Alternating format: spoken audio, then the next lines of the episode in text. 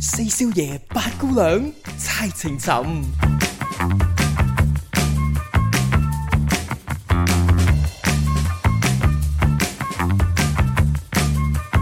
嘿，開波啦喎！坐低唔好嘈，坐坐咗好耐都做咩啫？而家我唔係叫你啊，我叫佢哋 啊，唔係，可能聽緊嗰啲開緊車嘅，你冇咁啊？咪坐咗喺度啦已經我。哎呀，唔好講啦，你而家 就唔係佢嚟就真係嚟我哋呢邊嘅鬼節啦。 哇，唔係好玩啊！喂，嗰日嗱禮講拜真啦一啦，嘿，黐線嘅，禮拜一喎，啲 party 全部都星期日噶嘛，你記住你約咗我。我嘅有一日，你唔好我知亂嚟啊啊。，因為我仲有一日咧，我去一個 music festival，咁啊去完先同大家分享啦。嗰、個係仲要係我誒、呃你你你知咩叫 rave 個嗬？哥哥仔， 我我我真係想，雖然坐對面，我真係想攞條棍毆 你啊！唔係啊，上次我話你科問你科心 friend 咩，你又唔識咁樣。我呢個真係唔識，呢個真係唔識 O。K，咁啊，講呢個下年去啦。咁啊， 即係誒誒呢一個係我第一個嘅 rave，但雖然佢唔係一個夜晚嘅我 rave，恨去恨到翻咗香港，去咗人哋嗰個 warehouse 啊！哦係啊，係啊，一三去時好到多嘅喎。我知其啊，但係你知唔知好得意啊？即係始終咧，因為我你知我玩呢啲嘅嘢咧，香港嗰班係即係比較咩啲噶嘛，所以我翻到實，但佢係我呢邊啲仲勁喎。我你呢會邊嗱，知點解咧？時代問題，因為我過嚟呢邊嘅時候咧，通常都係嗰啲從良啊，從良，即 係埋街飲井水嗰啲啊。係 好乖嗰啲啊。咁啊，anyway，咁都有而家唔乖啦。唔係，我想講就係我翻到香港，人哋問我去冇就我哋黐線嘅，個個都要去添啊！即係我即係你有幾多個我都要去啊！哇，又係嗰啲一去到，哎呀，真係有你啦！呢 邊咧，我我有其實我有幾次嗱，呢邊當然有最大嘅 rave 嘅嗯 party 啦，即係呃誒 EDM 嘅 party 咧，就係 EDC 啦，喺 Vegas 噶啦，每年嗯五月啦。咁啊就我嗰個嗰個嗰個點解我揀唔去咧？係因為一嚟好貴，係淨咪係咪係好攰啊？你哋同係啦。另外一個咧就係我覺得我身體搞唔掂，因為佢係每晚。唔知八九點先開始，一直去到第二朝凌晨六點。你知唔知點解我知你哋會好攰啊？因為大啊，係啊，香港細啊嘛， 所以唔係佢唔仲係要好攰係嘅因為啫因為 EDC 係一個沙漠裏邊噶嘛，咁佢有幾個唔同嘅哇會場、唔同嘅 DJ 喺度真打係正碟。所謂踩場啊，真係係啊，真係我就咪自己其實其實要聽個音樂咧，其實我我對 E EDM 吓，咁我都係咧，即係我只能夠聽呢種音樂咧，一直咁落去聽一個鐘，唔停咁聽一個鐘嘅啫，超過鐘我就覺得都開始有係真啲係轟炸啦，係係咪？啦，我都搞唔掂。咁所以咧就當然有啲人係有辦法啦，有啲辦法咁我就唔講啦。唔唔係啊，你咁樣做，其實大家都明㗎啦。誒係，但但係睇唔到嘛，大家 見。到你震震地啊嘛啲 音，咁樣咧，咁我就冇辦法，我唔想，即係我唔想去連續三晚通宵啊，that's impossible。唔係啊，虛我脱我嘅，真係虛係啊我脱冇嘅。辦法嚟，同埋喺個沙漠度啊嘛，所以我去嘅朋友咧，佢哋會帶住一個嗰啲水袋，我即知係唔係放喺啊，心口嗰啲我啊，知 啊，誒蒙古嗰啲啊，係類似啦。係咁啊佢有佢就有有係支吸管係咁樣係啊攞出嚟，即 係行山都有用嗰啲係嘢啊。咁我就去一定要袋一個滿係啊嘅水，有啲嘢袋夠兩個，咁就一咁就一晚 last 一晚去到第二朝六點咁其實樣。真係好熱㗎。唉，我就覺得我真係頂唔順啊。所以咯，都係嗰句咯。嗯美國我未去過，但係香港嗰啲咧，因為真係個場地大極有限啦。香港講真，係啊，你咁但根我本踩完場都唔係好攰。但我去我即將要去嗰個咧，誒、我去開去 rave 嘅朋友，佢都話其實嗰個佢哋唔 consider，即係唔當佢係一個 rave，因為佢係一個晏晝朝早舉行嘅一個 rave，哎呀，咁但係係喎，係一日日頭。個氣氛會唔會真係差誒少咁、我少又咧？即佢有冇去到？我要問翻，因為我完全唔知，我嗌朋友幫我買飛嘅。咁我要去嘅原因，只係只不過係當中有一個日本我好中意嘅一個日本女歌手。哦去表 OK 即係其中一個嘉賓，其中其其中一個即係拉入其中一個人嚟嘅，咁所以嗯咧我就我就為咗佢而去嘅啫，其他嗰啲我冚唪唥唔食嘅。 但我發現咧唔平嘅喎，原來梗係啦，真係唔平嘅，我就我就好我就我就睇完個即係我呃俾完錢之後，我就發現哇，喺即係我好佩服嗰啲咧成日都去 rave 嘅嗰啲人啊，其實你我覺點得會咧啊？即係我話點哇 afford 到啊嘛？係咯我話俾你聽，我覺得而家嘢全部嘢即係好多嘢啊，即係唔能夠全部好多嘢，其實係個保險好貴啊！你我唔諗知下嗰啲你哋呢啲換咁樣嘅保險，即係嗰啲你咁咪場地啊、哦可能係嘅安危啊，你知唔知？你諗下，即係你哋嗰啲啊，你知啦，嗱又又震下震下嗰我啲知，人啦，當當然係好大，要買嗰個咗好多保險。係啊，但係嗰個 rave 咧啊喺誒 Bay Area 咁都叫做好啲，你淨係俾門飛錢啫。起碼唔使 travel 係咪啊？係啦，咁我諗下 EDC 喺 Las Vegas 喎，係啊，你話你淨係要俾機票先，同埋咧因為酒店因為酒店佢哋知道嗰係啦嗰三日 E 係 EDC 咧。仲唔掠你啊？哇！你知唔知啊？如果你實當你四個人有間，我啲 friend 直頭玩到想慳錢咧，八個人有間房，誒，但係酒店得唔得咁咧？去到嗰去到嗰 EDC 咁，我就乜都得噶啦， 真係嘅。咁樣咧就八個人有間房，但係八但係冇講八個人，先講四個人有間房，四間房好似都要成誒、呃三萬定四萬，三萬好似都要成六百蚊一個人，即係圍到、哦圍到兩百蚊一晚，所以四個人有間房喎。嗯，但係你平時 Vegas 你你呢個價打半都可以住兩個人 啦。哇！不過嗱咁嘅，我覺得咧，如果中意玩嗰啲人咧，就即係佢已經預咗唔呢筆啊係好多錢人出好，嚟嘅我好多朋友都好 enjoy，即係當然佢哋因為提早，因為因為好衰嘅呢啲咁係嘅節日咧，呢啲咁嘅音樂節咧，佢哋係譬如話誒誒五，佢、好似係五月第三定第最後一個禮拜開噶嘛，咁佢完咗嗰一刻嗰一日，第二日佢就開始問下一年嘅，係咁樣玩嘅啲你人。點解我哋無端講到呢嘢嘅？哦唔係誒，因為我講我我因為 Halloween 我講緊。唔係啊，你知我哋又揦住手頭上嗰啲嘢，又好似又飛得題喎。又唔係咁啊，講開開心嘢啊嘛，咁講起開開心。心係啊，咁啊，喂，喂講講下誒，我哋嘅今日錄音嘅日期咧係十月十三號，因點解為要我哋講嘅？因為我哋講完話 Halloween，如果我出嗰日過咗 Halloween 點算啊？啊，唔緊 要噶啦，有乜所謂啫？咪啊冇所以時咪間講性下咯，㗎。咪有陣時我都擺喺誒我哋嗰個誒我哋嗰個每一集嘅嗯 description 裏唔面。係，我覺得誒咁啦，盡啦，著誒冇就冇所謂，咁當聽笑話啫嘛。係啦，咁啊冇乜所謂嘅，因為我 podcast 嘅好處就係唔係啦係唔係我哋講啲嘢都唔算係十分嘅時候性。咁當然啦，即係類似呢啲節日咁咪得。同埋開心聊嘢啫天嘛室都係咁，你聽就聽咯，傾偈係咯都唔使計時間啦，係咪係先啦啦？，咁啊 Halloween 啊，誒、過完先同大家再傾啦呢個問題啦。咁至於今最近嘅開心嘢係因為第一啦，我又誒、呃有參加咗朋友嘅婚禮啦。係，啦。咁我仲係 MC 喎。哎呀，我知啊，因為我哋依家 點解今日先錄音咪知啦。啊，冇錯係啊，原本來係諗住嗰日去啊係啦係錄音嘅。咁咧誒點講咧？即係先講下誒、呃先唔好講婚禮住先。你唔係第一次喎，啊咩意思啊？唔係對唔住， 或者你你唔係第一次做婚禮嘅 MC 係唔喎。係？但係我已經係好耐冇做過。哦我對上一次做婚禮 MC 係誒二零一九年喺巴厘島做嘅，啊，係係我啊，係啦，係啊，係啊，係係啊。我誒朋友嗰嚟都食嘅。係咪收尾我哋香港有 meet 誒誒，㗎？唔啊你好記得，好似啊，邊唔個會落咗嚟玩一齊係咪啊？係嗰次係我生日，哦，日日嗯嗰個係嗰隻新年加生日，係冇錯。日日日。咁咧嗰次巴厘島好似係誒呃抽差唔多四五月嘅時候嘅。哦，咁係啊，咁冇啦，係係啱，唔關事你啱，係咁咧對上嗰隻係二零一九年嘅時候啦，咁嗯就即係 right 咁 before 都係 pandemic 三年啫，阿 哥。好耐㗎啦哎。呦我以前嗰啲節目多㗎嘛，喂，話時話，誒、你嗰啲就淨係齋 MC 啦，我咧就做過 MC 加大冚。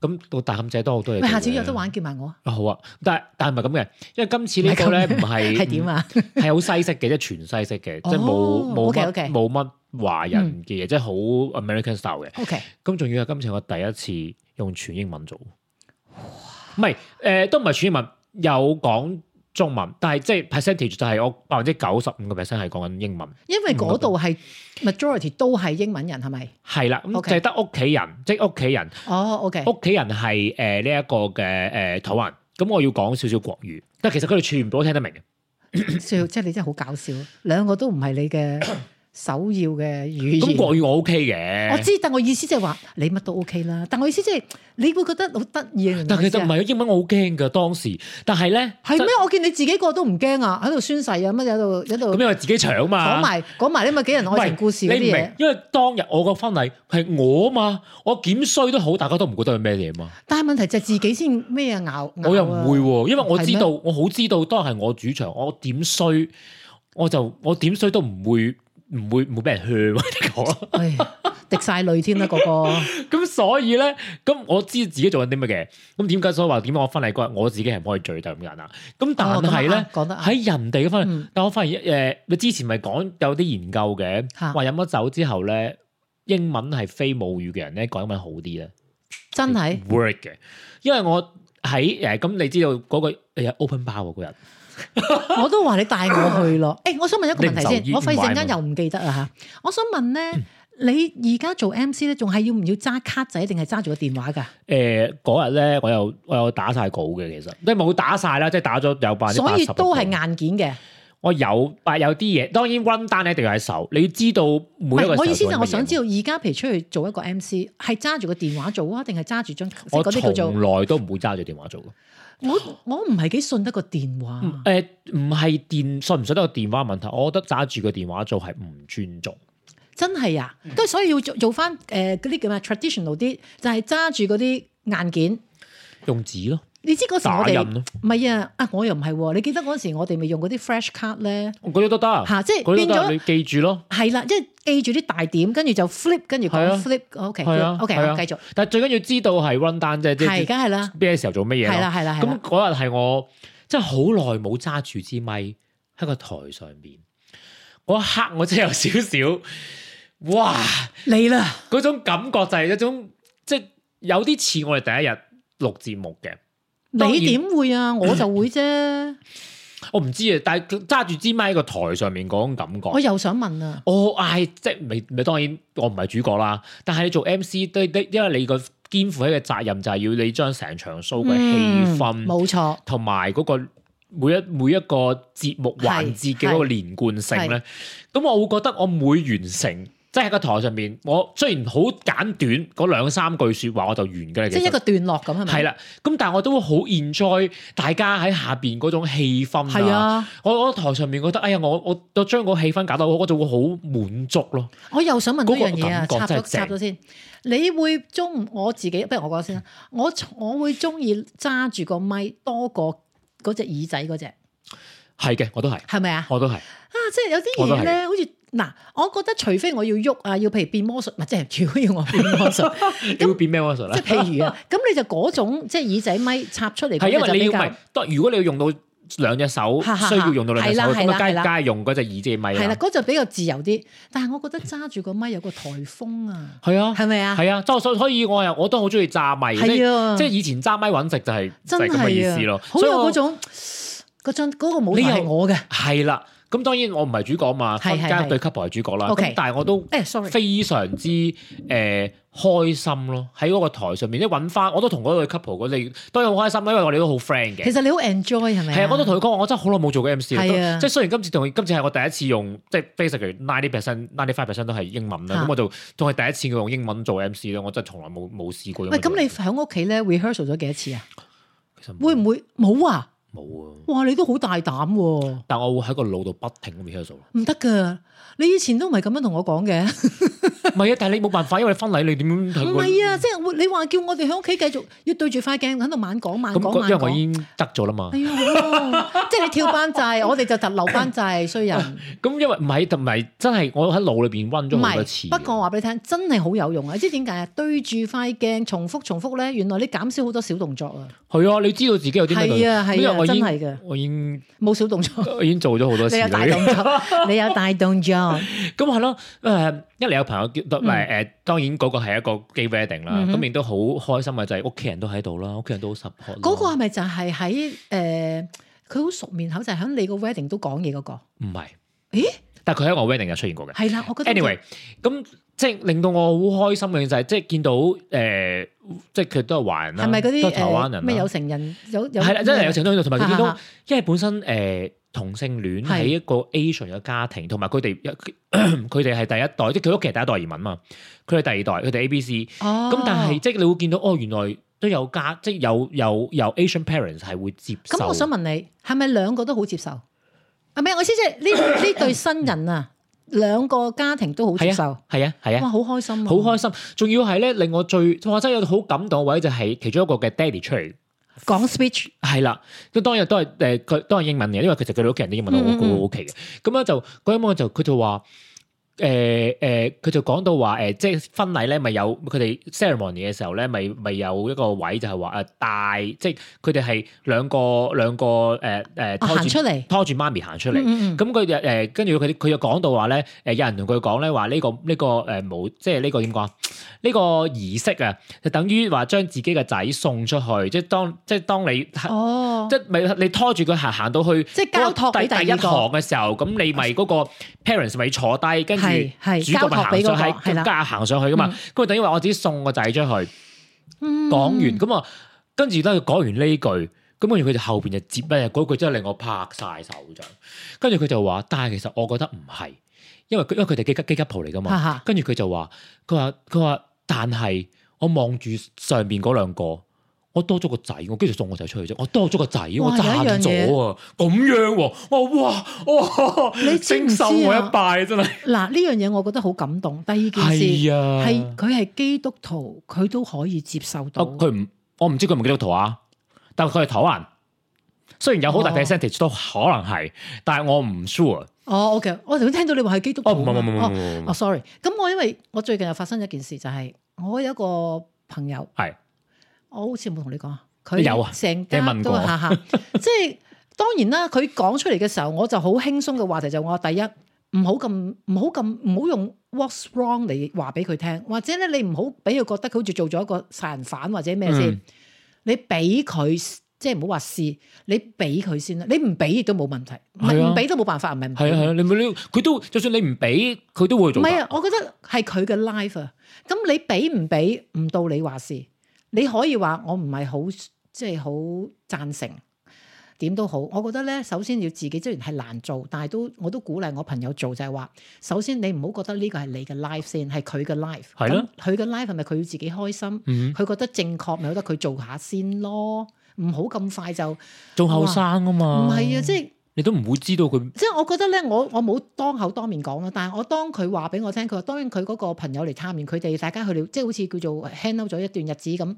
咁佢哋要翻到另一個州，佢就同佢個小朋友講，佢話 what's wrong 咁。咁你一別鳩 what's wrong 咁應該佢係 wrong 係啦，嘅，即係當然你會覺得 係啦，有啲係咯人係咪？但係我意思就係、你一俾佢咁樣係 negative 咧，佢已經唔想講啦，佢已經落咗個閘啦。咁佢淨係話。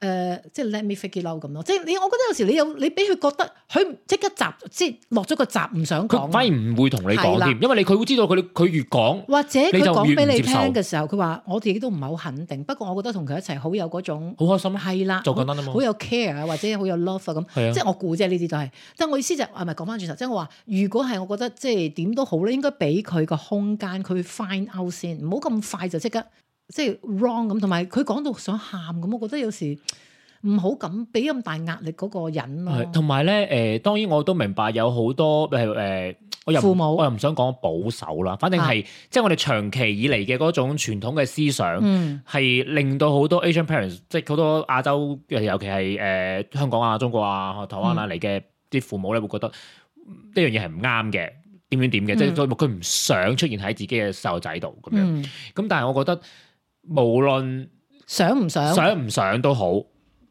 你哋之間嘅關係係唔會因為係，你個小朋友個性取向而出現變化噶嘛？即係唔會話你依唔然都係好錫佢係啦，唔 Exactly 會話唔 care 佢咁係咪？佢都係好愛你嗯，佢、你都係好愛佢。係啊咁嗯我即係當然我自己都好仲喺飛機緊搞飛機 out 緊點樣去 come out 呢個問題。啊咁但係我覺得好多即係一定要，當然如果我身邊有朋友屋企有有小朋咁友啊，係啦，係啦，我都會講話你你係愛佢，佢又愛你，佢係佢中意邊個人係唔會影響改係變啊到你哋之間關係喂嘅，係唔永遠唔會嘅。嗯我有興趣知道你嗰日話飲咗少少酒，其實嗰日有冇飲醉咧？請問冇噶， 但係真係飲完酒飲少少，我飲紅酒咗，因為嗰啲紅酒真係好正。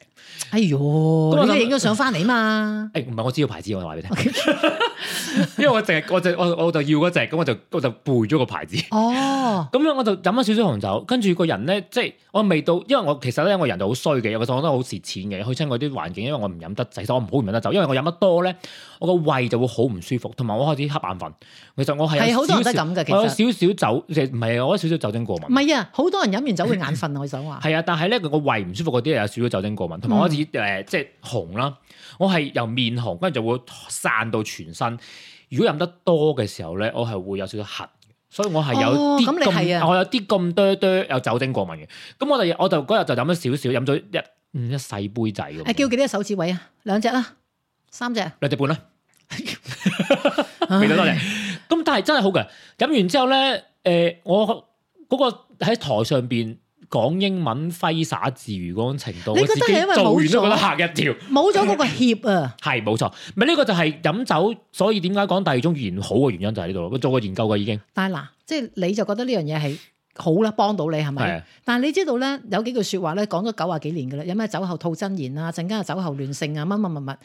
咁最近咧，即係我哋成日都講話得罪人。啊我咪上次我都講過啦，其實得唔得罪人咧，就好講個對手嘅。嗱，譬如好似講，如果你成日都誒咩、叫做咩鼓勵我啊、讚美我啊，我都好少會窒你㗎，係咪？嗯咁咧、雙方嘅，你成日窒人，人哋先窒你嘅啫。咁你要諗下，如果點解嗰個人會窒你，梗係你都窒過去啦，係咪？係咯，就係但係記仇咁嘛，人好記仇咁。撇又撇開唔記仇住先。即係我話咧，得罪人呢句説話咧，嗱，好似嗰日咁。譬如我哋成班朋友喺度傾偈，我哋就嗱，即係人前啊唔説人啊，定人後唔説人是但啦。咁譬如譬如嗱，大家都講緊一個人嘅喎，講完之後咪算啦，又食下飯。咁好啦，譬如到我講我話啊，其實嗰個小豬條裙咪短咗少少啊咁。哇！我真係想講好笑，其中有兩個同我講話，哇乜你咁樣 judge 人哋㗎咁？哦，咪住先，頭先嗰個説話有冇錄音？有冇 CCTV 啊？即係你明唔明我意思？即係我覺得如果大家都講緊，又唔係話人身攻擊，即係我喂嗰嗰條裙係咪短咗啲啊咁樣。如果咁樣嘅話咧，我係唔 buy 嘅，我好坦白同你大家講，因咁我為點又解唔咧？覺得條裙短係屬於，唔係我會即係如果你譬如話我都喺嗰個場合啊，你又講一句説話啦，唔咁係啊，嗰個人梗係唔喺度啦。咁我知我知我知，咁但係我會覺得，我會我會心諗下呢句説話算唔算 judge 係，評判？但係係我唔意思即係話，唔覺得，因為喺呢個 topic 之前，我哋成班人講緊譬如講緊令佢嘅。譬如譬如講緊阿達阿小芬咁樣噶嘛，哇小芬真係離晒譜，佢真係笑到我苦咁樣，搞搞搞到啦，跟住係講下啲咁嘅茶餘飯後啲嘢啦。嗱，大家講嘅都係事實，只不過茶餘飯後啲笑話就唔係話一定要哇你個阿四幾衰，我唔係咁嘅意思啊。好啦，咁佢話我話不過唔係啊，講時講啊，我覺得阿阿阿小豬條裙真係短咗啲啦咁啊。突然一兩個擰轉頭，哇你咁樣 judge 佢嘅咁樣喎，哇你班友仔真係我即即刻係就之嚟前啦嗰啲唔係唔係唔係 judge 我嘅話唔係，跟住 我話頭先係咪有冇 CCTV 錄音咯？啊咁我跟住話，跟住啲咩意思啊？我頭先大家講個興高采烈係咯嗰時係 得嘅，到我講出嚟咧就話咁樣嘅，咁我就話所以咧一定嚇要點啊？積極出席，有幾多聚會嘅都要係啊你唔喺度講邊個係啊， 你唔喺度就講邊個係啊，係啊。咁跟住咧，我另外一個即係我哋都有成六七個大啊，唔係大人先好笑，六七個人喺度傾緊。咁傾完之後呢個餐嗱，呢個幾得意啊！傾完啦喎，好啲嘢你話齋，大家散會咯喎。咁啊，下次又再大家有幾個食飯，咁啊唔係唔係 exactly 即係都係嗰幾個噶嘛，可能有三四個跟住插另外嗰三四個入嚟咁啦。咁佢又同我講咯，佢話喂，其實我覺得咧，以後咧，我哋啲飯局咧，阿啊邊個同阿邊個咧，都係盡量避免一齊。咁我就即刻話啦，我好啊，講下你嘅觀點啦。其實我都贊，我都贊成，我話我都贊成。我話你講下你嘅觀點先啦。咁佢話，因為我見到佢哋已經有反白眼啦，咁樣喎。哦咁我就話好彩大家見唔到，因為點解咧？佢大家平排坐啊嘛，咁啊我哋坐對面嗰個咪見到佢反白眼咯。我話嗱，所以話咧好自然嘅，其實可能佢反完佢都唔知自己反咗白眼。係啊，真㗎，唔係，所以咪呢啲就係要真心有啲你唔覺得係啊不。以為意嘅而不以為然嘅小動作咧，我想係好講大翻件最事。大嗰個根深蒂固嗰個説話就係話，因為大家都飲到真係都有少少嗱，我唔能夠話嗨嗨地，因為你飲咗酒之後咧，始終都係 relax 啲嘅，然之後咧就開始講嘢比較放寬啲嘅，啊正所謂嗱、放寬嘅意思就係你噬人都噬得放寬啲啦，嗯係啊，咁但係嗰個講嘢大聲啲。係啦，咁嗰個咪反白眼咯，即係心諗唔係化咁樣講我咁咯。咁我哋我哋見到咁樣嘅情形，通常有啲比較即係我唔係話乜嘢，即係譬如清醒少少嗰啲就話啊。係咪切水果啊？咁即即刻就移開話題。但係有一個真係好堅嘅，你移開話題，佢翻翻轉頭，佢話誒咁冇，叻啊佢仲咁啊！你唔好講呢啲住咁。其實人哋已經幫你即係咁啊係咯，俾個台階係咯落，你自己執咗佢啦。咁我所以我咪話咯，我所以我我贊成我朋友講話，以後即係盡量少安排佢哋兩個一齊咯。咁我就話我贊成嘅咁咯。有時係咁好得意嘅，我每一次咧，即係大家誒、呃叫做開完 party 又好咩都好啦，我唔知點解成日都喺度諗緊嗰個 party 俾大家講啲乜嘢啊。嗱一來咧，我哋真係中意講嘢嘅人，同埋中意做呢啲咁嘅節目咧，我好中意同人哋分享。係啦，第二件我都事係嘅咧，，仲衰一件事，我就諗下人，我會我有冇衰咗咧咁嘅？ 即係有時你知啦，嗱，如果真係衰咗嘅，唔好意思咯。好似嗰日啊真係㗎，有一次我 friend 就同另一個 friend 講話，喂，唉、白姑兩個都咁樣講，使唔使咁真啊？唔使咗 咁真。咁佢又玩得佢，你唔好咁真啦咁樣喎。哎呀，唔好意思啊，我真係我，哎呀，唔好意思，我真係唔知呢呢一句咁，即係督得佢咁硬啊咁樣。咁好啦，咁佢嚟到咯，我喂嗱，唔好意思啊，你知我把口衰啊咁樣。跟住佢話唔係，你太真啫。我話咪有時真係太真咯，真係唔得咯。我話誒，我學下啲語假啲嘅喎語言技術。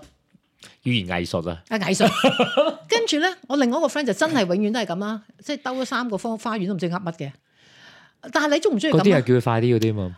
但係即係嗱，我我我都分析過嘅，我同一啲比較，即係好似譬如我家姐嗰啲比較，真係知我成份人係點，唔係成成世人係點啦。啊咁嗰啲係有你家人唔嘛。係啊，我問佢咯，我話其實我係咪應該學習咁樣啊？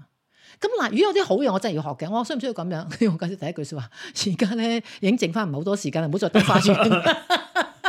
又真係喎，你時間啊嘛，係啊，即係你人生唔係已但係經有嚇啲又唔係啊，有啲我有啲朋友都係咁嘅，好真係啊執着嗰個問題咧，好執着嗰個問題嘅，佢哋要搞，即係明明嗰個問題係會令到成個氣氛都唔好嘅，但係佢哋好執佢着唔，哦係，即係好似我 friend 話，咪先講埋先咁樣係嘛？係尤其係如果個問題咧，假如佢係好執着對錯啊，唉，因為我我曾哋唔係經法咩法 庭啊有啲人就係好執着自己有冇對有冇錯嘛，因為我曾經咧。嚇，同個類似呃好執着，誒唔係同類似啊，同嗰一個人咧，嗰、個人咧就好執着對與錯咧，係共事過嘅。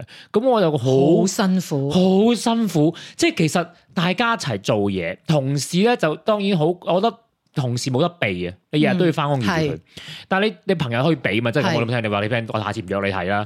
咁但係同事冇得避，咁佢就會好執着啲對與錯，佢成日都會覺得係我啱，哦，我知啦，係咪黑白分得好清楚，冇灰色地帶嗰啲人？係啦，唔係佢唔係佢就要佢佢佢唔第一唔想自己唔想只係自己錯，即使係自己錯，佢都想覺佢都想話説明。爭翻啖氣話唔，即係因為其他嘢而唔係唔係令係其他嘢令到佢做錯，唔關佢事。咁但係問題係，我哋成你你做嘢係天文嚟噶嘛？成個天文都係我都係想你，既然嗰個錯嘅嘢已經出現咗啦，我哋想有一個解決問題嘅方法，下次唔好再出現就得啦。其實我哋都冇冇話要你做錯冇噶，啦，性格咯，係啊！我實我哋大家都冇諗住話你錯，冇話冇話要嗱指責，跟住就冇問責過嘅呢件問事。題咧，唔係問題總比咩啊困難多啊，是但啦，係唔係解決就 是但？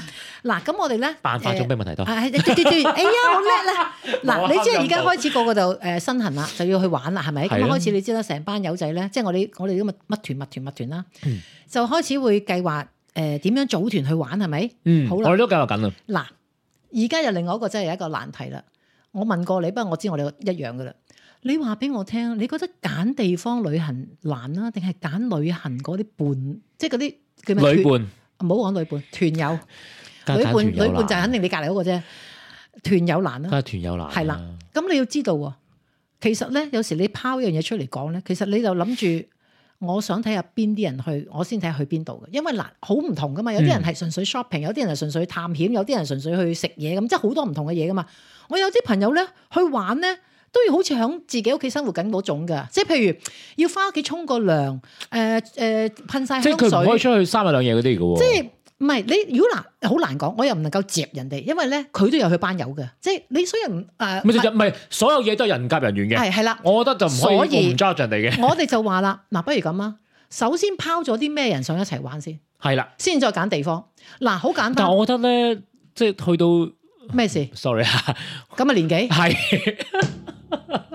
你應該唔係一個好固定嘅班底嘅啦咩已經。唔係，所以咪班底咪去邊度玩咯？就係咯，嗱，譬如我哋飲酒嗰但班即係人你，講緊以前唔揾呢係，個就班算底而，家咧呢班班底，譬如嗱，我舉例，我哋呢個團友咧有十個咁啦，其實呢啊十個裏面你好都犀利啊！都唔係啊，屁！譬如咋嗯，但係佢哋嘅 personality 啊，同埋仲有佢嘅 spouse 咧，仲有係咪啊？哦即係好多唔同我哋嘅哋會另嗌埋另一半。然之後係有時咧，即係睇下女女團定 即係女 團，睇下女團定混團啦哦。然之後仲有一樣嘢嘛，如果嗱，譬如 let's say，我哋譬如我而家而家去啊淺水灣咁啦，當啊因為我哋香港啦，淺水灣得兩個人上去，咁呢兩個人可能佢會叫翻佢另外啲朋友 join 埋我哋，咁我咪要要要知道佢叫咩人啦？有咩你叫埋啲茂利嚟咁，我哦，咁同啊我梗係啱啊啦，咁啊梗係啦。所以咯，所以你話成你拋咗嘢出嚟，嗰啲 friend 開始哎呀哎呀咁樣，我終於咧有一日真係坐低自己喺度諗，其實我係咪根本唔係好 mind 去邊度，我係好 mind 同邊一個去，我都係好孖，所以我而家點咧？我而家係處於喺幕後，佢哋決定咗，譬如咧 say 啊，譬如啦，十二月一號至五號，譬如去誒沙田，誒十二月三誒三號至十九號嘅就去澳門，譬如咁啦吓，我睇下邊邊邊個去邊度你知去係啦邊度，係啦。咁啊短途就冇乜所謂嘅。你啊講下啦，你你知唔可以知啊？走啊嘛，中間你都黐線，都我改飛機票走咩？仲有一樣嘢，你係咪你去得玩就一定係即係我唔能夠話一百分之一百一齊同出同同入，但係你多數大嗰啲譬如食飯啦、買嘢，多數都一齊嘅。喂，嗰啲時間都係嘢嚟噶嘛，好簡單啦，又係講啦，交通你點樣選擇交通係嘛？即係我覺得咧，所以我而家我而家唔唔講嘢啦，我而家咧等佢哋咧拋晒啲嘢就係啦。跟住你諗下，你就揀團去啊係啦 join 咯。我睇下邊個喺邊團，邊個喺邊團，然之後揀人嗰團我就去玩。因為咧，我話俾你聽啊，你咁樣就算你唔好多五日四夜又好，幾日都好啊，唔啱啊，好辛苦嘅。我我我我可能咧诶、誒我好多時候我會帶團啊，即係我會我係做你係 lead- 誒 leader，可以咁理解，但係咧唔係應該唔係唔係 leader，我會 plan- 做 plan 嗰、個，我係 planner，咁我會咧將嗰啲活動拆散佢嘅，即係我哦會俾即係人揀，大你家都可可以以玩唔同嘅嘢。係啦，你如果你想嘅就跟。唔想嘅你有其他選擇，你可以自己去。咁、嗯，我就唔會限死話一定要集體活動，我從來都唔中意咁樣嘅。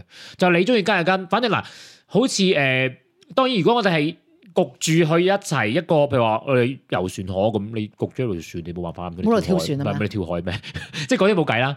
你知唔知我真係跟手有一個係咁喎？有一班即係話玩一半，我唔哇，仲唔得唔跳落去係啊，我我哋 infirm 咗一個係咁啊，但係我有時會諗咧，唔知啊，不過可能我諗得太衰啦。咁啊，玩咗都唔冇得選，即係你我已經冇得話唔去噶啦。乜都已經定咗，但我而家好衰咯，成日想拋個位出嚟，喂買位啊買位啊，唔係啊真係嘅，我覺得有啲嘢唔唔係咯，即係唔係嗰回事咯。不過咧，已經去旅行咧就係、如果你遇喺旅行當中咧遇到一一兩個你真係好唔中意人咧，即係冇下次嗰啲就你可以剔除，連朋友都可以唔使做，即係好容易睇得到噶嘛。咁咧我就最開心嘅就係咧我個 bachelor party 嘅，嚇，咁我就好簡單，好簡單，我就去 L A 啫，因為廣州又唔咪就係玩到你借晒翻嚟嗰次咯。唔係借晒翻嚟攞錢去 L A，我結婚之前咧 bachelor party 嘅哦，小你第姐二。次係去嗰咩迪士尼定迪咩？士尼啫嘛，係啊！我第一次係 b a c h e l 係去誒 Universal Studio，咁嗰次咧就我就我就唔係 plan 嗰個嘅，咁就係我個梗係啦係啊係我你嘅 best bachelor man party， best 係啦 best man plan 啊嘛，咁咧我哋就 plan 得好好嘅，我哋就係我哋兩個先喺度飛去 LA，然之後租架車就落去 San Diego，再 meet 嗰度 meet 一 meet 兩個 friend，因為個又去啊又去啊，其實佢佢去去多個城市啊嘛，又去嗯玩同埋有個朋友有個有個新嘅 house 咁啊，去 housewarming 咁樣，咁喺嗰度去完之後咧，再翻翻 LA 再 pick up 另外一個。哇！咁我哋租架 van 啊，係啊，我哋租咗架誒都唔係咩，即係 SUV 啦啊，反正夠擺個擺個擺得落五個，咁我哋就好逼好咯，係啊，咁但係好好，但就好全程就係嗰啲好鬆動，即係我哋冇死 plan，我哋冇死行程嘅，我哋就話我哋我哋全部都係喂我哋我哋嗱，譬如我哋就除咗我哋去嗰日 Universal Studio。即係咁，你屈咗個 Universal Studio 冇得走啦。咁嗯就佢嗰個係一齊行動之外，其他就係你跟唔跟我哋，喂做乜嘢對唔啫？住，對唔住，對唔住，唔係啊！有咩你知唔可以講你見到㗎，你見到 㗎，你見到㗎。哦，後面係咁樣。咁 OK，樣咧，所以咧就大家都即係嗱，呃我哋而家就咁咁咁，你要唔要去？即係問清楚晒。嗯，咁所以就大家玩得非常之開心，冇壓力，亦都冇 drama。唔係咁，你做得你呢一個 group 嘅 friend 一定冇 drama，因為你話大佬你嘅 petrol party 點會揾嗰啲即係戴面具做人嗰啲啫？呃好難講㗎，你你嚇換到中介每日殺殺出個成咬金。哇！係啊，不過嗰個係係我都覺得係誒誒點講啊？我咁多次旅行咧，一 group 人去旅行咧，嗰次係真係喺我生命當中都點佢幾重要嘅哇！咁犀利時啊！刻係啊，雖然好雖然 L A 去嘅地方我都去過㗎啦，所以人幾重要啊！人你話真係好重係啊要。咁所以咧，end up 咧，我哋就決定嚇。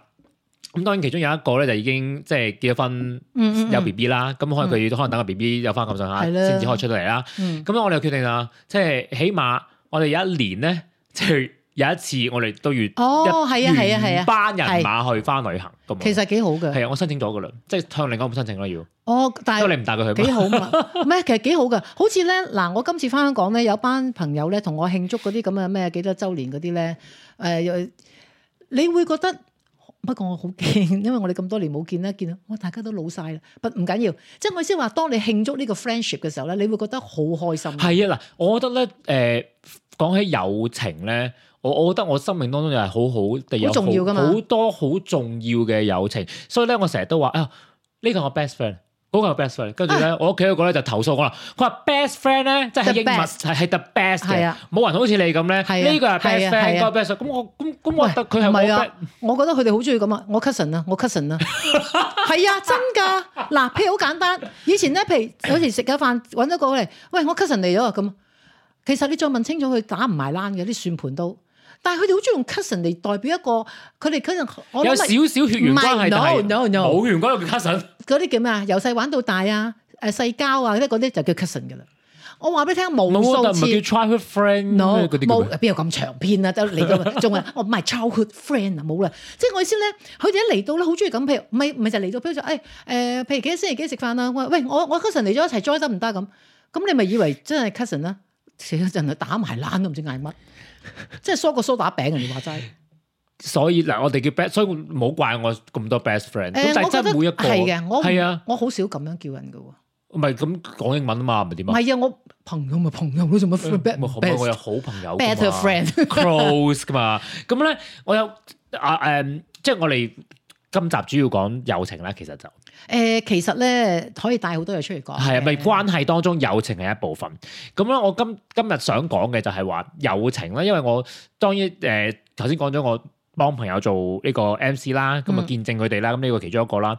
咁另外一個就係、誒、最近，其實我有我有一個識咗好多年嘅朋友，有我諗有成七八年啦。切嗱嚇死我！識咗好多年，我都唔話俾你聽，我翻嚟慶祝嗰個幾多週年啊！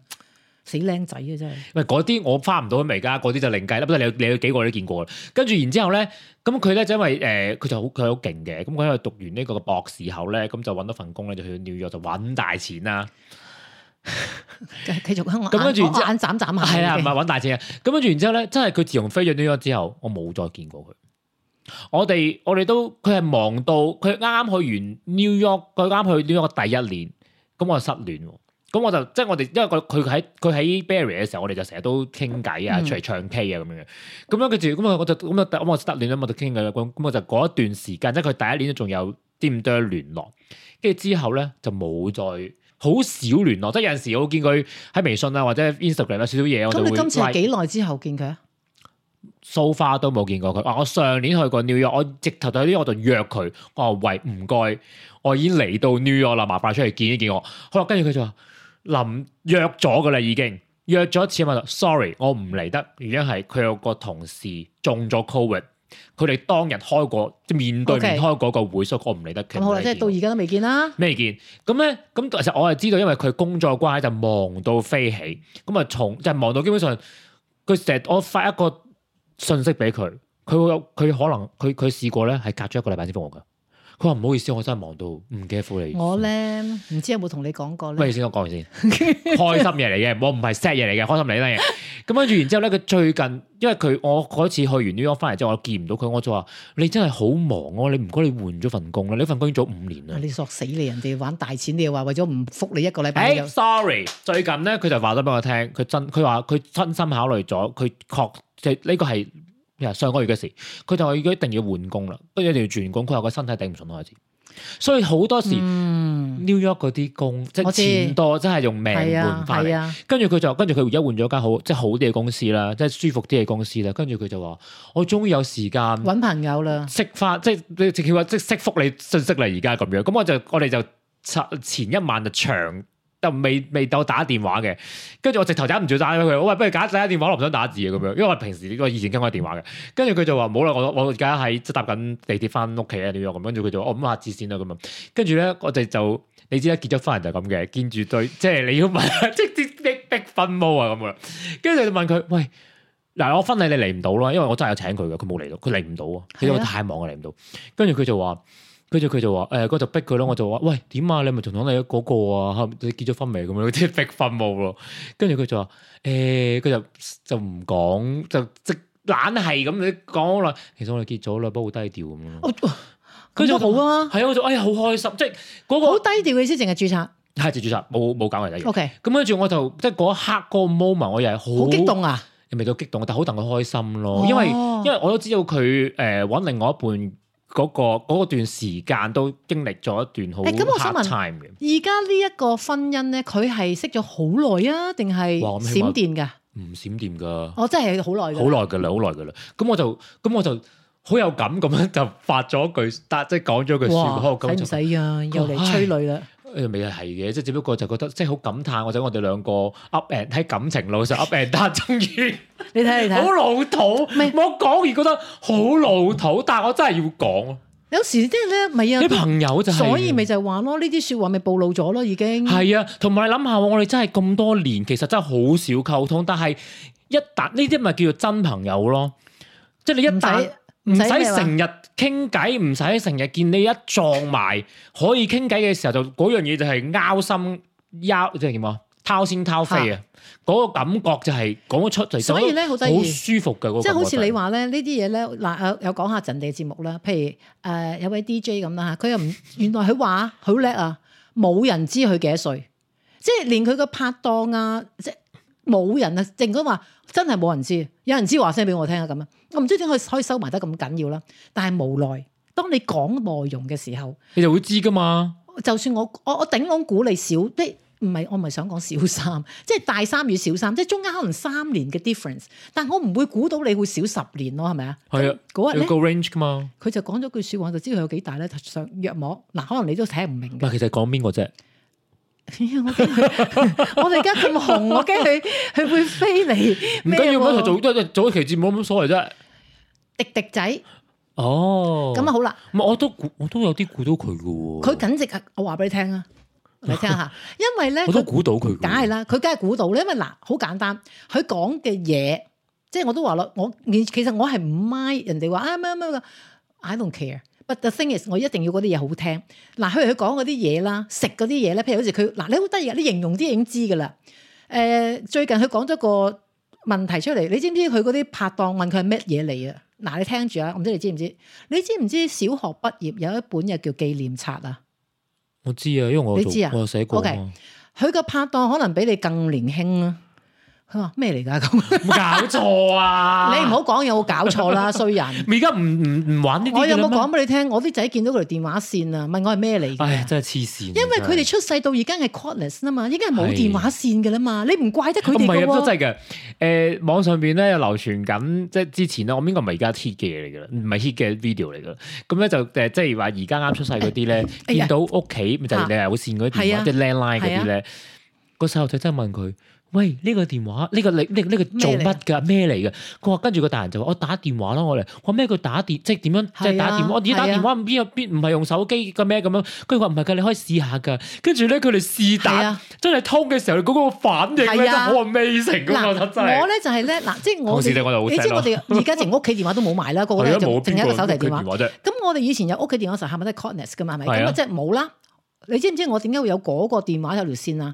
我唔知你記唔記得咧，可能你未見過。嗰陣時咧，我要講電話咧，我唔係用 headset 嘅，我係用一個插落個風嘅，即係個手提電話。但係嗰個電話係電話筒嚟嘅。啊，我知你講邊個咗。係啦，我又中意揸住個電話傾偈嘅，因為嗰時冇呢啲嘛嗯。咁好啦，咁啊揸住個電話傾偈就好舒服噶，我覺得咋，即係我覺得冇乜所謂。好攰嘅，傾得耐。係啦，咁啊而家咪梗係而家直頭， 唉，淨係傻添啦。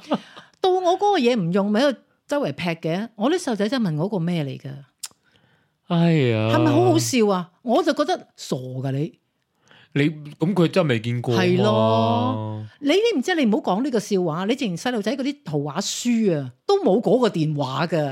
但係紀念，紀念不過佢哋而家冊用手機影相呢個真。嗱，就好即笑係。佢唔需要。而家啲玩具啊，小孩子即係 B B 仔頭一歲嘅玩具啊，好簡單啫嘛，都係 iPhone，啊都係手提電話做音樂嘅。你諗下係咪好得意啊！即係連佢哋啲咁，你諗下一個 B B 仔點會知個乜風啊？但係都要做啲咁嘅嘢出嚟，咁係㗎啦。係咪啊？你即係而家冇嗰啲咧，黏黏不過咧，你講嗰個誒啊迪迪迪迪仔個咧。紀念冊啊嘛唔，係迪迪仔咧，當然我知道佢肯定突然間打我啦，因為咧我聽佢某一些用嘅一啲廣東話嘅俚語咧，係係真係特冇定年錯啦紀嘅人先會用嘅。 你記唔記得嗰時我同你講過咧？我哋以前做節目有個誒、呃我想話伙計添， 有個誒、呃、聽眾打電話嚟，佢話：哎呀，阿白姑娘好盞鬼啊！盞鬼喎，大佬真係梁醒波咩？ 即係所以你已經知道啲潮語係啦，即係你當已經年知潮道語佢肯定係若干㗎啦。坦白係講啊，所以咧你知道佢嗰個形容詞，咁我話咁嗰個話啊咩嚟？佢佢唔係佢就誒咩嚟㗎咁樣，佢真係好自然喎。佢話真係小學 咁佢條雞係條氣挫挫地 啦。小學咧即係咁樣，咁我咧咁我當然我都有啦嚇嗯。哇！笑到你褲真我係，都仲有喎，我喺廣州屋企嘅樓誒小學、初中、高中都有嘅。不如咁啊！你會唔會記得一句好經典嘅嘢，然之後會笑到人褲都甩？因為嗰日嗰個迪迪仔都講到呢句好得意嘅你講乜嘢？講紀念冊嘅嚇。啊咩啊？咩流水不因石而左，友誼不因 遠而疏。哇！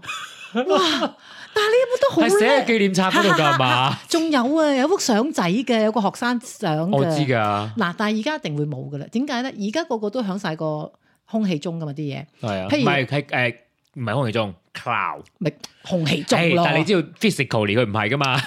唉，對唔住 啊，我唔係你哋呢啲人啊，即係好似你哋啲人咧，成日執着我嗰啲咧，我就真係 得啦。總之我見唔到啦，聞唔到嘅嘢啦嚇。咁所以咧變咗係冇乜實際可以俾人睇，咁你要落翻嚟係嘛？嗰、個雲落翻嚟之前出去咁整嘢先俾。但係好似嗰啲實物咧，你真係嗱人哋寫嗰啲字有感情噶 嘛？就嗱，我收埋咧，我個櫃桶而家收埋咗有兩封嘢嘅，一封係你嘅，，我寫俾你啊係啊，係我唔做電台嘅時候，嗰哦嗰張卡嚟嘅。係係係係係。另外一係封咧，我我嗱，sorry，我真係唔記得咗佢係邊個，但係佢係又係喺佢讀完嗰訓練班個訓練班之後，佢親手寫咗封信俾我嘅，可唔可以講一個名啊？我可唔可以我斬講㗎？慘俾你睇，咁我都係我就留住，因為我都唔係啊，我知啊，你講過啊，我想係估緊啊，而家。係啊，你陣間你你一估我陣間咪唔後同你係啊，唔開估係啊，我誒我知我知，係啊唔好晒相好叻係啊，嗰個，唔好唔好唔唔係啊好唔我好都講我啲小圈唔係啊子，人哋，我唔唔知記得個名啦。 OK，晒相好我都唔叻記得嗰咗唔好個，晒相好叻嗰個，嘅。咁反正佢就寫咗封，我知哇！係我記得啦，嗰係封啊，信真係係啲啊，字又靚，係啊，同埋我真係好耐冇收過用筆寫係啊，係嘅啊信。你嗰陣時都讚過讚過呢一樣嘢，跟係住啊，所以我就唔得呢封，我真係留住，即係留，我諗真係留到你，我死咗你先唔該，錯你燒俾我咯。 即係你唔做嗰日，我就列晒啲好似回顧錄咁樣係啊，即係係我就話真 係仲喺度啊嗰張紙，啊犀利啊！你真係，咁我就覺得誒好有温度嘅一件事，即係係而家好多都係手機短信啊，係啊冇人再寫信啊。當然啦，你啊你要找數啊，記住，嗯你要記你記得話你記講過，你要攞呢封情信出嚟噏噶嘛。我冇聽我改咗個新名啦，唔係啊唔係啊唔係啊，我咪講我唔知有冇講，如果講咗就唔好意思啦嚇，唔係要咁重複嘅嘢就係我咪掉晒嗰啲誒書信往來我知啊，哦同埋你日記我哋嘅我哋第二，但係我要二集開我第一啊係我自己一本嘢咧，叫做大半輩子嘛，啊，我開咗個齋啦已經，哦係啊係啊， ，OK，咁啊，你記得攞一封信出嚟屋讀企人以啊，為我寫血 書，死啦，因為我用毛筆寫啊嘛，用紅色嘅紅色墨誒水。冇買唔到，買黑 色嘅， 都好鬼遠，邊有紅色嘅痕真？咁咧，所以咧誒、我好中意即係仲係用心用筆寫字嘅人，當然啦咁所以我就留低，咁啊嗯留低就喺個櫃桶裏邊嘅。咁啊我就呢樣嘢係真係誒，其實係嘅，誒，我想問你一樣嘢，你中唔中意買文具㗎？我好中意㗎。嗱嗰日咧，我咧即係買買買買咧，真係好多啦。但係其實真係多到真係一啲有啲未開都唔知啊。咁點都好啦，我想最話，我咧就攞晒嗰啲真係唔係人哋送係自己買嘅嘢，就攞咗出嚟，我就攞咗去捐。嗯，咁咧啊其實咧佢哋係唔收嘅。咁佢就我就打開個袋，啊譬如呢一袋係誒衫呢袋啊咁，即係分好晒一袋袋啦。咁啊跟住咁佢就掉晒落嗰啲大桶嗰度啦。咁呢袋我嗱呢袋咧其實係嗰啲小嘅東西啊，啲啲啲啲咁啊講一輪嘢。咁佢就望一望，佢話啊我哋唔收，我唔緊要，咁我攞走啦。咁你估我諗住點啊？我本來諗住咧就俾嗰啲誒，即係有時真係好衰，即係有啲朋友啲細路仔係中意啲咁嘅得意嘢，啊咁你俾佢嘅。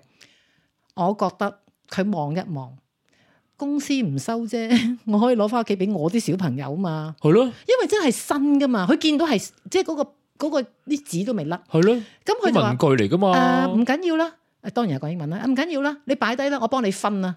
但係我好肯定佢嗰個態度同佢嗰個行為咧，即係拎住成個袋就行走咗去 咯喎。係咪俾屋企人自係己咧，啲小朋友嘛？所以我就覺得，但係唔緊要，因為嗰度係好多，即係你知我買嗰啲文具都係得意嘢啊，呢樣嗰樣，咁我覺得都好嘅，即係起碼即係俾起啲碼細你路仔俾到俾到人有用嘅人歡歡樂啊嘛，都係㗎。係啊，係啊，所以誒、呃我誒、呃我每一次翻廣州咧，我都會因為有一檔誒喺、我屋企附近一條街度咧，有又喺係咪叫文具街？但係佢唔係唔哇係咁成。勁啊！你以哋前係成條街都賣文具嘅，咁但係而家可能得翻，我而家唔仲仲即係好咯，即係三年冇係翻啊，去。而家我唔大家都唔好講啦。我真係唔知佢仲唔係存啊在啊！翻到去先問啦。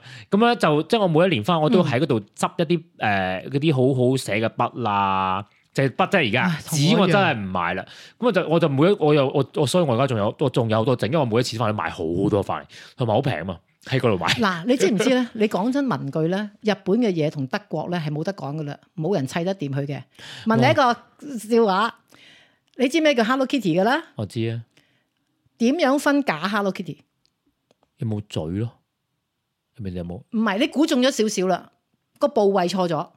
真嘅 Hello Kitty 係冇，鼻哥，係啦。我覺得真係好好笑，但係佢哋大家知噶喎。誒哎你唔講我真係係啊冇留意喎。嗱，如果咧，即係好明顯啦。如果真嗰個係有晒嗰啲，你知嗰啲咪天靈坑嘢噶嘛？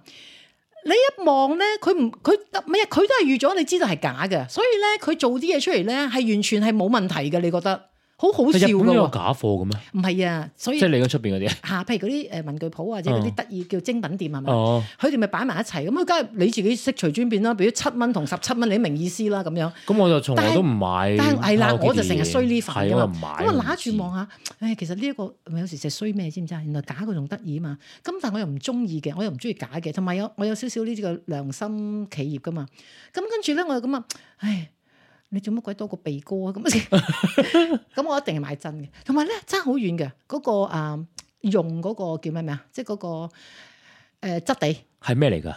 其實乜都係啊！嗱，譬如好簡單啫嘛。你咁咪 Hello Kitty？你講 Hello Kitty 係咩公仔啊？定咪擦紙膠啊、誒、哦文具啊嗰啲，係真嗰啲咧係好用好多，一分錢一分貨。講起文具咧，令我好我好有深刻印象就喺東京銀座，係啊，我唔知有冇去過咧，有一間。佢係我今日嗰間就火拼啫，我即係咁耐冇去過啦，我唔知佢仲存唔存在啦。喺東京銀係咪應該銀座或者銀座附近？我記得一個係嗰一欄附近嘅有一個文具店咧，四層啊定五層，嗯哇！真係哇天堂嗰度真係對我對我嚟唔係講其實真係呢正啊！佢嗰啲嘛，譬如有，即係而家真係唔記得晒啲名，真係慘。譬如成等係賣家具啊咁樣，哇！行到你傻晒啦。尤其是日本人真係為咗一樣嘢可以發明一樣嘢噶 嘛。係啊，哇，好犀利啊！真係，但係啊，真係啊，係好好用嘅。我覺得即係佢啲嘢係一分錢一分貨，係好用好多。係啊，咁啊講咁啊講下轉頭講即係信嗰啲啦，其實係真係咧，我都鼓勵咧，如果你有個好耐都冇見過嘅朋友咧，寫翻封手寫嘅信計唔計？前度啊？如果你仲當佢係朋友，why not 啫？哇！好想聽嗰首歌 啊，哇好中意邊嗰首首歌歌。唱嚟聽下，啊唔得，點解唔得？唔好，陣間可能罰我錢嘅喎。點解罰你錢啫？你唱咁嘛，因為係啦係啦，咁我哋而家都差唔多。係啦，，我哋又差唔多啦。係啦咁啊，大家記住啊，又係又係買又廣係告嗰幾時味間啦。 喂，哎呀，不正正經錄咗佢啦。 Apple Podcast、Google Podcast、 Spotify、 Sub- Spotify、 KKBox。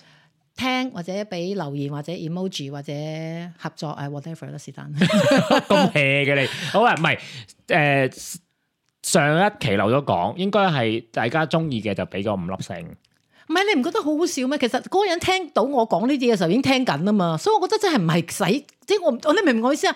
你唔唔係可以誒 share 俾話俾其他人聽，因為我據我了解下，其實廣東話嘅 podcast 咧就唔係好多， send 條 link 係咪啊？係啊，你可以 share 喺你嘅 Instagram 做咁咯，好似我做宣傳咁啦，share 喺 Instagram 啊你又好俾大家聽喎，我從來冇人知喎。咁咪好咯，你都唔想俾仇家知道 啫，唔係，費事啦，出賣 咁多人，我就話你唔想俾仇家知道啫。喺後巷等我。係啦，咁啊，同埋記得誒有啲咩嘢想同我哋分享嘅話咧，記得去我哋嗰、個、呃 Google 嘅有個 Google Form，即係節目留言區。咁同時咧，其實每一集咧，我哋都有誒、呃如果唔係 Spot 誒唔係誒，好似 Spotify 有，but anyway，即係反正每一集我哋都有個留言區嘅，反正你撳到，反正你哋撳邊個留言區，我哋都收到噶啦。咁你想同我哋直接對話嘅，即係可以 chat 嘅話，想同我哋 chat 嘅話咧，可以誒、呃去到我哋 Instagram tell me why talk show 呢個就不係我過哋啊咧嘅，我 idea 都係多咗個要求，就係、我真係好想人哋講完之後咧，淨係講一講你喺邊度咯。